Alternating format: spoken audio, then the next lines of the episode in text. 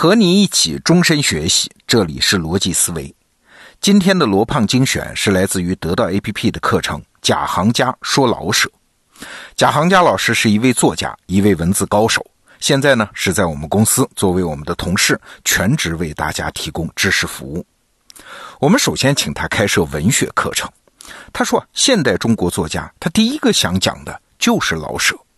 因为老舍对于现代汉语的贡献，就好比是莎士比亚对于现代英语的贡献，普希金对于现代俄语的贡献啊，这么高的评价。而且呢，我们今天面对的种种人生问题，什么行业挑战、中年危机、原生家庭困境等等，都能在老舍的小说里面找到影子。好，接下来我们就邀请你收听这门课程中的一讲，说古论今天下事，拍案奇书贾行家。你好。我是贾行家，这一次我们一起读老舍。读老舍为什么要从茶馆开始呢？因为这个剧本不只是文学名著，也可以说是中国当代文化的标志。在中国话剧界，茶馆是无可争议的最高峰。从一九五八年首演，每次重排茶馆都是现象级的文化事件。在这个单元的三讲里面。我会先跟你聊一聊茶馆凭什么是中国现代戏剧盖世无双的杰作，然后我们再来说一说舞台表演如何成就了茶馆，最后再来从现代社会学的角度聊一聊“人生如戏”这个说法。曹禺说，茶馆的成就前无古人，盖世无双，尤其第一幕完美程度达到了古今中外罕见。你想啊。曹禺是什么人呢？他二十几岁就写出了《雷雨》和《日出》这样的剧作，是中国戏剧界的泰斗。他说茶馆盖世无双，可是把他自己的剧本也算在内的。曹禺为什么这么服气茶馆呢？或者说茶馆究竟厉害在什么地方？最明显的就是对白功夫。你可能觉得这个戏我看过，没什么高深的，每句话都说的明明白白的。其实，这正是他的厉害所在。好戏和好诗一样，能产生大量的名句，让人们一直引用下去。比如说：“举头望明月，低头思故乡。举杯邀明月，对影成三人。”简单不简单？但是李白如果没写的话，人们就不知道怎么用十个字来表达这样的情景。茶馆也是如此，里面的名句。我们一听就会记住，就好像这句话本来就在我们心里一样。到了消费社会，杰出的产品设计效果不一定是让人大吃一惊，很可能就是你心里想的样子，好像是你等它很久了。当年大家看到 iPhone 四就是这个感觉。茶馆里面的经典台词，比如说：“我爱咱们的国呀，可是谁爱我呢？”你还能把那点意思闹成不好意思吗？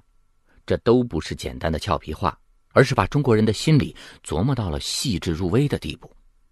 再比如那句“改良改良，越改越凉，冰凉”。茶馆在法国公演的时候，观众对这句台词反响非常强烈。但是，不管翻译的多好，这句话里的谐音和节奏是只有懂中文才能体会到的。而这就是为什么每种语言都要有自己的大师，甚至直到这个大师出现，这种语言才算是成熟了。老舍写出来的话看起来平常，但是和诗句一样。从此以后，这个意思别人没法表达的更好了，唯一的选择就是继续引用它。茶馆这部戏深层次的厉害，咱们一边刷剧一边来说。茶馆的三幕戏只有一个场景。那就是老北京一家叫裕泰的大茶馆。第一幕的时代背景是一八九八年的戊戌变法刚失败，一个初秋的上午。为什么曹禺说这一幕高明呢？写这个时代的北京，没人能超过老舍。从氛围上来说，他有最浓郁的市井生活和风土人情，里面的每个细节都是有神韵的文化符号，经得起一格一格的按暂停键。要是从技术上来说，所有情节、每句对白都高度浓缩，但又一点紧迫的感觉都没有。不说不知道，整部戏的人物超过了七十个。刚开场就连续有二十几个人物登台，各自都有不同的经历、身份和性格，而老舍呢，一两句话就能把每个人物立住，像高手下棋，对每条线、每个位置的调度都设计妥当了，让我们觉得这个人物走进茶馆之前有着丰富的过去，而走出茶馆以后会继续生活下去。咱们先来看主要人物，茶馆掌柜王利发。别看年轻，但是精明强干，老于世故。虽然有点自私，但是他心地善良。他的人生只有一个主题，就是想尽办法把这家茶馆经营下去，维持一家生计。我们最熟悉的贯穿三幕明暗线的人物有：茶馆的房东，阔少出身的秦仲义，他是一个抱负很大的民族资本家。八旗子弟常四爷，为人耿直，爱打抱不平，敢做敢当。反派或者说丑角里，像心狠意毒的人贩子刘麻子，性格阴暗乖戾的大太监庞总管。咱们就来看看老舍是怎么用一两句话来刻画他们的。秦仲义一登场，第一句话是：“来看看你这个年轻小伙子会做生意不会？”这是老年人居高临下的口气。但这个时候，秦仲义其实才二十多岁，那么他为什么这么说话呢？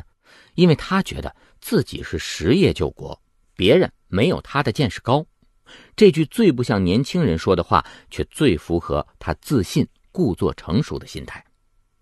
有个相面的唐铁嘴儿，他抽鸦片，总到茶馆里骗吃骗喝。在第二幕，他有一段经典台词是这么说的：“唐铁嘴说，我已经不吃大烟了。”王利发说：“那你可真是要发财了。”可是唐铁嘴接着说：“我改抽白面了。”每次到这儿，观众都哄堂大笑。老舍后来说，这句话不是虚构的，是他亲耳听吸毒者说的。至于接下来唐铁嘴又演示怎么用英国烟装日本白面的时候，他说：“两大强国伺候着我一个人，这福分还小吗？”这句。才是原创，也最能写出唐铁嘴的无耻。简单几句话，一半出于观察积累，一半出于虚构，对接的天衣无缝。剧里面的每个人物，老舍都是先彻底琢磨透了才动笔的。这种效果叫做开口就响，既把人物表现出来，而且能制造强烈的舞台效果。茶馆里的对白是一句废话都没有，看的时候也许你不觉得节奏快。但是这种情节密度在现实里是找不到的。茶馆的每一幕都有大量在特定历史时期才有的荒诞事件。在第一幕是大太监庞总管从刘麻子手里买了十五岁的女孩康顺子做老婆，常四爷因为发了句牢骚被抓走坐了牢。第二幕是在第一幕之后大约二十年，是一九一六年袁世凯死后。到一九一九年五四运动之间，王利发脑筋活络，会改良，把茶馆的后一半改成了出租公寓。虽然经常受大兵和特务的勒索，但是还能勉强维持。常四爷出狱以后，自食其力，卖菜为生。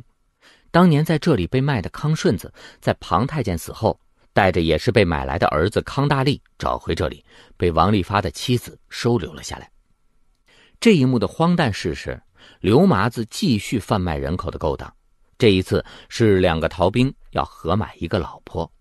第三幕是北平临解放前夕，这时候距离第一幕已经过去了五十年，王利发是七八十岁的老人了，茶馆也破旧不堪，世道动荡，群魔乱舞。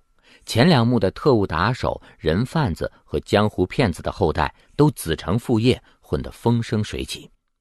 这一幕的荒诞事是，庞太监的侄子成了邪教三皇道的首领，要在西山当皇上。因为康大力参加了八路，就想绑架康顺子当人质。小刘麻子勾结官面，要霸占茶馆。王利发送走了康顺子和家里人，和同样走投无路的秦二爷、常四爷撒了纸钱祭奠自己，然后上吊自尽了。这些情节我们都有印象。我简单一说，你就想起那些经典场景了吧？茶馆和一般戏剧不一样，人物命运都非常完整，但是整部戏没有中心线索，没有我们习惯的那种强烈冲突，甚至也没有明显的情节高潮，而这就是茶馆的创造力所在了。茶馆刚写成，就有人觉得怪，建议把康大力参加革命作为主要线索。老舍回答的很有意思：“我写的是垂杨柳，您硬要在里头找黄花鱼，就是说这是苦心经营的，你不明白。”老舍在茶馆里要表现的是广阔的时间和空间，是五十年里北京各个阶层的生活全景。这种跨度，一个故事根本不能展现。茶馆的叙事不是像传统西方戏剧那样聚焦在一个固定的点上。而是像国画山水，是散点透视，视角在做平移运动。王利发是男一号，但严格的说不是男主角。那这部剧的主角是谁呢？其实是这家茶馆，而这个大茶馆是一个小社会，所以这部戏的真正主角是中国社会。用两个小时从容的讲中国五十年的社会变迁，呈现许多人的一生。你说，茶馆是不是盖世无双？因为老舍的视角是复杂的社会，而不是具体的个人，茶馆就不能说是严格意义上的悲剧或是喜剧了。他从头到尾既能让观众笑，又感到心里沉甸甸的。他的人物相当写实，但着意表现的不仅仅是情感，更是每个人的生活态度。茶馆在德国上演的时候，被国际文学界认为。是一部当代性、世界级的史诗戏剧，是伟大的创新之作。我们中国人感觉不到，可能是因为他用的都是旧文化元素，而最好的创新也和最精彩的诗一样，一出来就像是早就有了一样成熟，但是再也没法被替代了。好，总结一下，这一讲我们聊了茶馆为什么伟大，它的语言。自然又准确，却又像天才诗歌一样无可替代。他把传统文化运用到了极致，却又是世界级的成功创新。在这里留一个讨论话题：你印象最深的茶馆的台词是哪句？为什么？希望在留言区看到你的精彩分享。好，内容听完了，我是罗胖。贾行家老师的讲解确实精彩。很多用户学完这门课程之后都表示啊，自己对于文学的感受力提升了几个段位啊。那您现在访问得到 APP 首页的人文社科学院，或者是打开这期节目的文稿，就可以找到《贾行家说老舍》这门课程的入口，推荐你加入学习。罗胖精选，明天见。